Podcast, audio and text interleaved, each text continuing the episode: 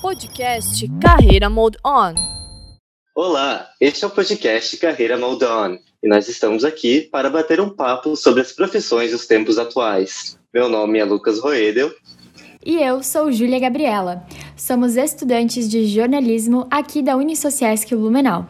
No episódio de hoje falaremos sobre a psicologia clínica e para isso trouxemos duas convidadas para darmos o start neste podcast, Amanda Leng e Gabriela Vieira. Oi pessoal, boa noite, boa tarde, bom dia, dependendo do, de, onde, de que horário vocês estão ouvindo esse podcast. Oi pessoal, bom dia, boa tarde, boa noite, boa madrugada, né, para os corujeiros aí de plantão. Sejam todos muito bem-vindos ao primeiro episódio do Carreira Mode On. Bom, para começar, Amanda, queres falar um pouquinho sobre você, se apresentar? Perfeito, vamos lá então. É, eu me chamo Amanda, eu sou psicóloga de primeira formação, sou pedagoga também. Já leciono na Unisociesc de Blumenau. Essa semana, no dia 3 de maio, completei nove anos de docência no curso de psicologia. Comecei com os cursos de administração e comunicação Trabalho também atualmente no NAP, que é o Núcleo de Apoio Psicopedagógico e Inclusão. Também sou supervisora dos projetos de extensão do plantão psicológico. Supervisiono também na clínica e além dos atendimentos que eu faço, né, fora da, da, da instituição. Então, essa é um pouquinho sobre a minha pessoa. Para trazer uma visão mais acadêmica, Gabriela Vieira, nossa segunda convidada, pode se apresentar à vontade. Eu tô no último semestre, né, psicologia. Já trabalhei assim em estágio em várias áreas. Fui um pouquinho de cada, a gente sempre busca fazer um pouquinho de cada para saber onde é que a gente se encaixa melhor. Fui para RH, trabalho atualmente em escola, fiz estágio, atualmente estou efetivada na escola. Ah, na área social também, já fiz estágios assim obrigatórios, tudo mais. Tenho bastante micros experiências em, em cada área, assim, uh, na questão acadêmica. Essas micros experiências que vocês duas têm, com certeza se unem pelo amor à psicologia, né? Então é, é, com esse tópico que a gente vai começar aqui o podcast, com perguntas uh, de um âmbito mais geral. A primeira delas é: como que eu posso saber que a terapia psicológica é ideal para mim? Como que eu devo chegar e procurar essa ajuda? Fique à vontade para vocês duas responderem. Olha, eu sempre falo assim que o processo terapêutico todas as pessoas deveriam fazer, independente se está em sofrimento ou não, principalmente para processo de autoconhecimento. Então, assim, estou em sofrimento, vou para o processo terapêutico. Não estou, mas eu quero me conhecer, eu quero conhecer as minhas funcionalidades, eu quero conhecer como que eu funciono em determinada situação, ou eu quero fazer, por exemplo, uma orientação profissional, vou para processo terapêutico. Eu sempre falo assim que terapia, processo terapêutico não é gasto, ele é um investimento na saúde mental. Agora, em decorrência da pandemia, que a gente está com toda essa situação, é, é muito mais urgente esse processo. Então, assim, como saber? Quer se conhecer melhor? Quer entender como você funciona? Vai para análise, vai para o processo terapêutico. É legal a gente ter conversar com alguém que não nos conhece, que tem esse olhar neutro, esse olhar profissional.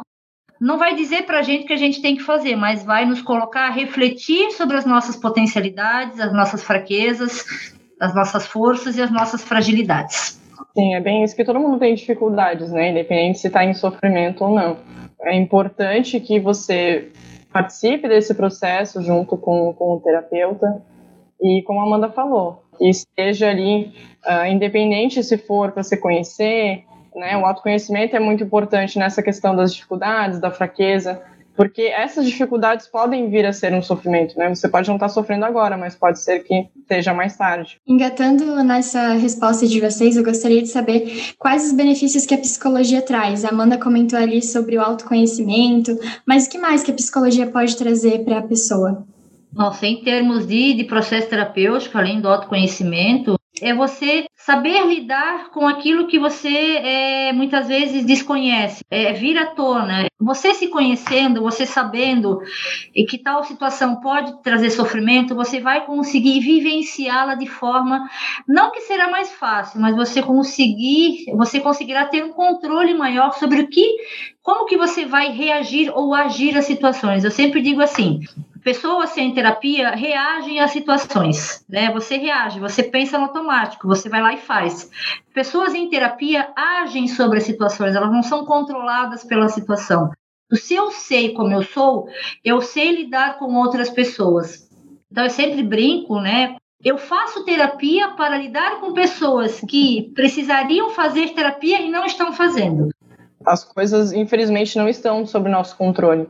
Então, como é está acontecendo agora, né, essa questão do Covid, uh, pode ocorrer também uma crise econômica no país. Então, tudo isso vai influenciar é, no nosso emocional, tudo isso vai influenciar em nós enquanto indivíduos.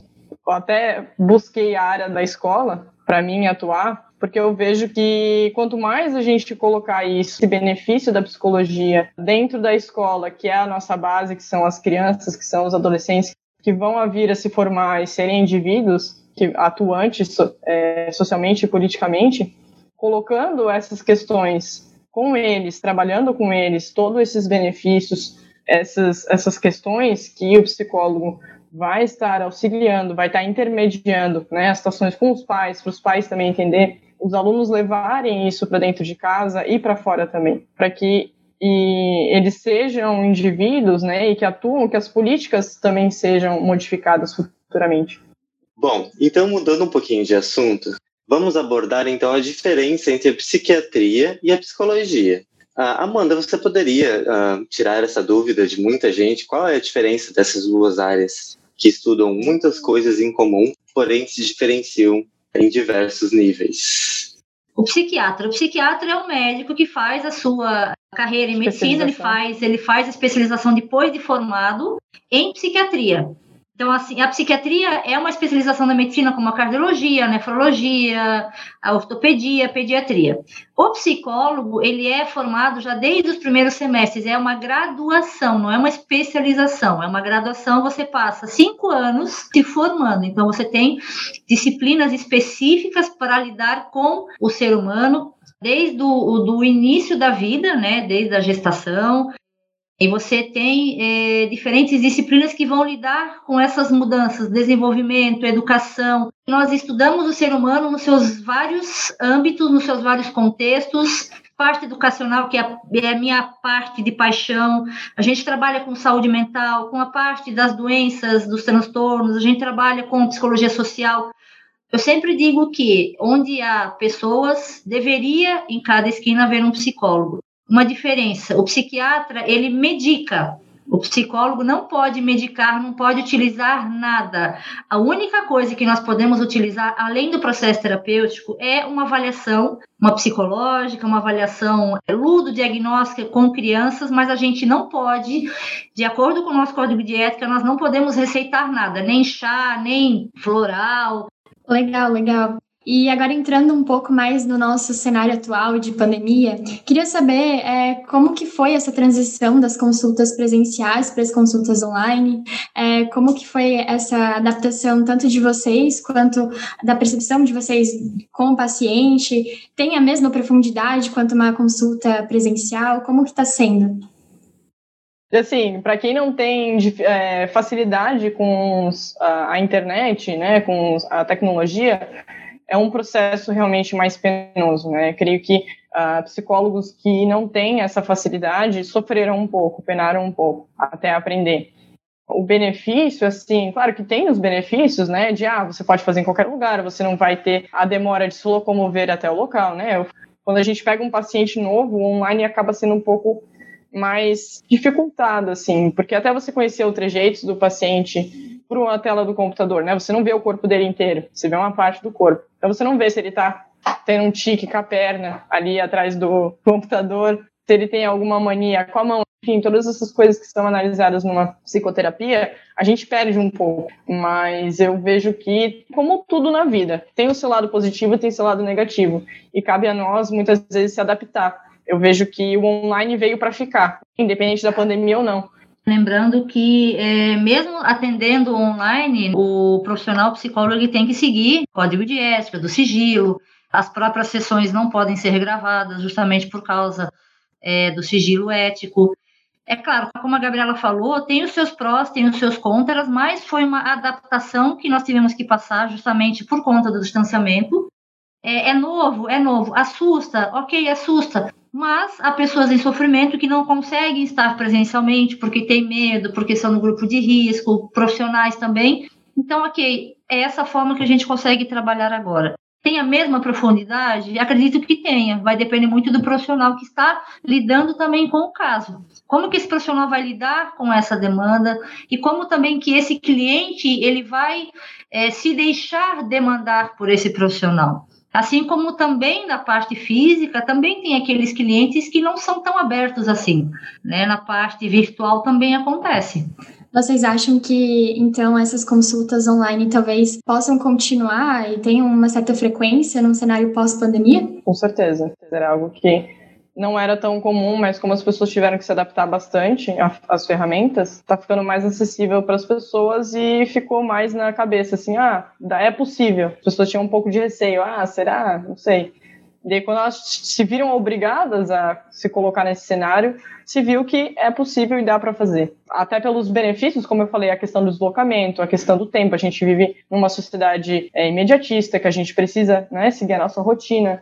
Então, tudo isso vai influenciar na facilidade que a gente tem de estar numa ferramenta online. É, e tirando a questão ali, né, de muitas vezes você não tem acesso, o cliente está num lugar que a internet não é muito, não é muito estável, fica uma questão mais instável. Mas eu acredito que isso é agora uma, uma possibilidade daqui para frente, voltando os atendimentos presenciais. Eu conheço vários profissionais que vão continuar com essa modalidade de atendimentos online. Na visão de vocês, né? Quais são os desafios e as dificuldades da área da psicologia?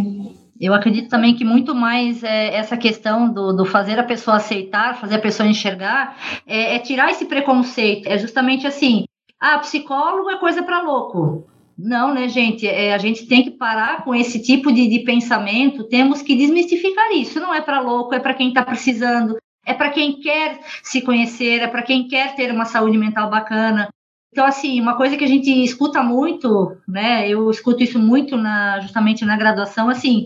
Ah, e por que, que você quer fazer psicologia? Ah, então eu quero fazer psicologia porque eu adoro, eu amo ouvir pessoas. Gente, psicologia não é só isso. Eu quero fazer terapia para me descobrir. Exato. Ou fazer psicologia para me descobrir. Gente, eu saí mais doida do que eu já era da psicologia. Aí continuo. Então, é fazer isso, é tirar essas ideias da cabeça das pessoas. E a maior dificuldade, além dessa, também é que todos deveriam fazer. Ah, mas envolve custo, envolve dinheiro. Gente, para tudo na vida hoje a gente tem que pagar. Né? Então, acho que isso é uma das maiores dificuldades também. Um país que não gasta nem 5% do seu rendimento em ações de saúde mental, quer que as pessoas fiquem como? Vão fazer o quê? Vão ser usuários do serviço de saúde mental e vão estar justamente vão sobrecarregar o, o sobrecarregar. É sobrecarregam, e os recursos ficam cada vez menores porque estão sobrecarregando. Às vezes, né, a gente vê uh, muitas das questões que um paciente vai parar numa, numa UTI, por exemplo, chega num estado de calamidade de saúde, pode muito provavelmente ser por uma questão emocional, né, que foi se acumulando, foi se acumulando e se estourou psicossomaticamente no corpo, que é a junção de várias coisas que acontecem na vida da pessoa que fazem com que aquilo se torne físico. Muito do, das coisas que acontecem emocionalmente fazem com que a pessoa chegue num ápice de ter que usar diariamente uh, os convênios, uh, a saúde pública, por conta dessa, dessa falta de, de cuidado emocional e chegar a um ponto em que o físico também se debilita focando mais no âmbito profissional, uh, na opinião de vocês duas, quais profissões necessitam? A gente pode focar na atualidade, né, de um apoio psicológico. Assim, quais profissões hoje precisam mais de um apoio psicológico? São todas? São algumas? Quem lida com o, o ser humano? Psicólogo. O próprio psicólogo. Em segundo, os professores. Sim. Jornalistas. Eu acredito, assim, que todas as profissões, hoje em dia, que lidam com pessoas, então, assim, o pessoal da área da saúde precisa, mas também os professores. Eu vejo que os professores, independente do nível de, de, de ensino, se é ensino de educação básica, se é ensino infantil, graduação, pós-graduação, estão precisando também, precisam é, desse suporte artigos científicos então... que mostram que uh, os transtornos mentais são muito mais comuns é, entre professores e pessoas da área da saúde. Então, enfermeiros, médicos, todos esses grupos que estão trabalhando na, na área da saúde são os que mais têm tendências a desenvolverem ansiedade, depressão e entre outros transtornos, até mesmo Alzheimer e vários outros tipos de, de problema. E falando agora né, em atualidades, profissões, na visão de vocês, quais são as oportunidades de carreira e tendências que a psicologia oferece? Hum, a pergunta de um milhão de dólares. Hum, vamos lá. Assim, o que eu percebo, falando agora em termos de profissão de psicologia, é uma área que sempre existiu, mas que eu vejo que há uma procura e talvez um nicho um pouco mais a ser explorado, os psicólogos trabalharem com a parte do envelhecimento. Sempre existiu, né, a gente estudar o desenvolvimento humano, a questão, a questão da terceira idade. Mas eu vejo que agora é muito mais é, iminente essa atuação do profissional de psicologia nas instituições de longa permanência para idosos. Fazer mesmo essa parte de assessoria, de lidar com essas questões, até porque, se vocês né, sabem, o nosso país é um país que não é mais tão jovem assim, é um país que está ficando velho está envelhecendo. Então, acredito que nesse viés, quem for para a área relacionado ao envelhecimento vai ter um nicho muito bacana a ser descoberto. Pois é, quanto mais o IDH aumenta, mais a gente tem a chance de viver mais tempo, tenha uma população idosa, né, de inverter a pirâmide. Então, a gente vai acabar tendo mais idosos do que crianças. É, e até a própria parte, quando a gente fala de envelhecimento, vou puxar agora a sardinha um pouco para o meu lado, nessa questão, quando a gente fala de pessoas com deficiência, elas estão envelhecendo, principalmente pessoas com síndrome de Down. Então, é um nicho, é, essa parte da educação inclusiva, de pessoas com deficiência, é um nicho também a ser explorado pela psicologia. Então, como fazer a adaptação dessas pessoas que estão envelhecendo, pessoas com deficiência ou sem deficiência na sociedade? Essa parte da estimulação cognitiva, da reabilitação cognitiva, então, é uma área que os psicólogos é, podem se aprofundar e, como a Gabi disse, realmente tem poucos estudos ainda na área, porque a gente está muito focado na questão do adolescente, da criança, e a gente acaba deixando de lado essa população que está se tornando cada vez mais numerosa. Né? E que dados de pesquisas apontam que a idade mais produtiva agora do brasileiro é entre os 50 e os 70 anos. Então, a força de, a mão de obra brasileira está basicamente dividida nessa faixa etária. Então, aí já tem um nicho para a gente poder trabalhar também. Bom, então podemos dizer que a psicologia foi no passado um grande porto seguro, né? Uma grande salvação as pessoas está sendo ainda no presente, no momento que a gente está vivendo, está sendo muito necessário. Mas eu gostaria de perguntar para vocês se a psicologia é uma profissão do futuro? Eu acho que eu sei a resposta, mas quero que vocês debatam sobre isso. Com certeza é uma profissão do futuro, porque eu vejo assim, né? Mesmo que a, robôs, ah, digamos que robôs vão dominar o mundo e vão conseguir fazer muitos dos papéis, né? Já fazem na, na automação, na, na, indústria. Mas o ser humano, infelizmente, ele é, né? Infelizmente, infelizmente, ele é um ser social. Ele depende do outro se a gente nunca mais tiver contato humano, nós vamos sofrer, nós vamos penar. Esse desencontro entre a tecnologia precisa existir um meio termo, porque o nosso tato enquanto humano, a nossa presença enquanto humano, a nossa sensibilidade, nosso mecanismo, a forma como a gente enxerga, como, todo o conjunto, né, a forma como a gente sente, enxerga, todos os sentidos que a gente tem, isso faz com que nós somos seres únicos. Então não dá para recriar isso num computador, não dá para colocar, pegar esse psicólogo, a mente de um psicólogo, né? Tudo que é a técnica, digamos que eles vão pegar todas as técnicas de um psicólogo e colocar dentro de uma base de computador. O computador não vai conseguir fazer exatamente o papel que a gente consegue fazer. Nenhum robô consegue lidar ou consegue criar a subjetividade humana, né? Nenhum robô consegue recriar. Eles podem tentar copiar, eles podem criar algoritmos específicos para o robô simular talvez uma emoção, um sentimento, mas aquilo não é real, aquilo foi inventado, o ser humano que criou o algoritmo. Justamente é isso, essa questão de que é, onde tem pessoas, deverá e sempre terá que ter um psicólogo. É uma profissão do futuro? Foi do passado, é do presente, é do futuro. Precisamos lidar com questões de relacionamento. O psicólogo está aí para auxiliar. Então, sempre precisará de um psicólogo. Por trás de um robô sempre tem um ser humano.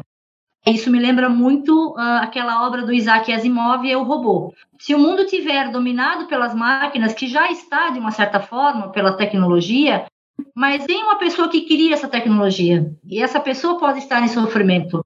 E aí a gente entra justamente com a questão da psicologia.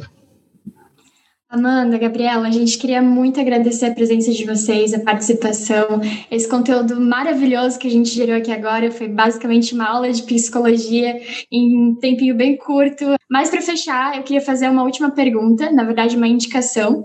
É, vocês acabaram de falar no livro, mas eu queria saber se vocês têm algum outro material para indicar. Pode ser um livro, um filme, uma série, um podcast, o que vocês quiserem indicar aqui para o nosso ouvinte. Nós temos um podcast, né, Gabi, no semestre. No ano passado, a gente iniciou também na psicologia para dar conta dessas demandas. Nós temos um podcast com alguns já com algumas temáticas já desenvolvidas que é o Psique Bem, que é o podcast da psicologia e aí, livros, séries, né? É, temos algumas, algumas séries, alguns livros, livros específicos, mas eu vou anunciar o nosso podcast, que ele é, o, é, a menina dos meus olhos também, do, do trabalho que foi feito do ano passado com essa galerinha aí, que justamente a Gabi também estava me ajudando nesse processo. Estamos no Spotify. Sim. Confesso que eu já estava esperando essa indicação, hein?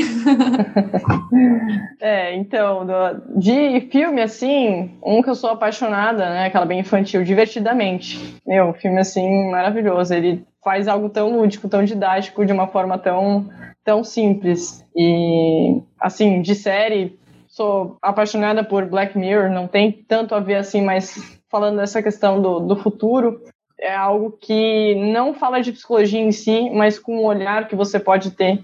Né? Nesse, depois de toda essa conversa, acho que se você for rever Black Mirror ou ver, você vai ter um olhar mais cuidadoso e diferente nessas questões, dos aspectos dos personagens, né? Que cada episódio é um personagem. E tem um filme também que eu amo, que eu assisti, eu assisto sempre, feito pelo Robin Williams também, chamado Pat Adams, O Amor é Contagioso. Ele não fala da psicologia, mas fala dessa questão da de enxergar justamente né, os sujeitos, os pacientes internados em hospital como sujeitos, não apenas números, é, mas são pessoas que têm vontades, que têm desejos, e que remete muito a essa questão é, eu não sei até se vocês estão aí acompanhando, acredito que sim, mas nos hospitais agora tem algo chamado prontuário efetivo, né, dos pacientes internados. Então, tem muito essa pegada do Pat Adams, né, de humanizar esses lugares. Então, é, é muito bacana, é um filme que eu, que eu aconselho para assistir e as animações da Pixar, né? Da, da, Pixar ali, divertidamente. Procurando Nemo também é muito bacana, que fala dessa questão da superação também, da inclusão. Muito bacana. Bom, e vale lembrar que a Unisociesc Blumenau possui núcleo de apoio psicopedagógico e inclusão, que é o NAP,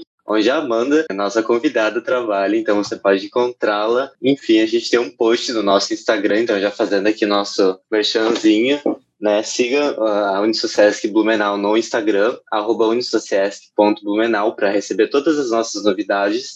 E fiquem ligados, porque no, no próximo episódio a gente vai trazer mais um papo interessante sobre as profissões nos tempos atuais. Muito obrigada, pessoal, por nos acompanharem neste nosso primeiro episódio de Carreira Moldon e até a próxima! Esse podcast é apresentado pelos alunos de jornalismo Amanda Louise, Júlia Gabriela e Lucas Roedel e produzido pela Agência Escola da Unisociesc Blumenau.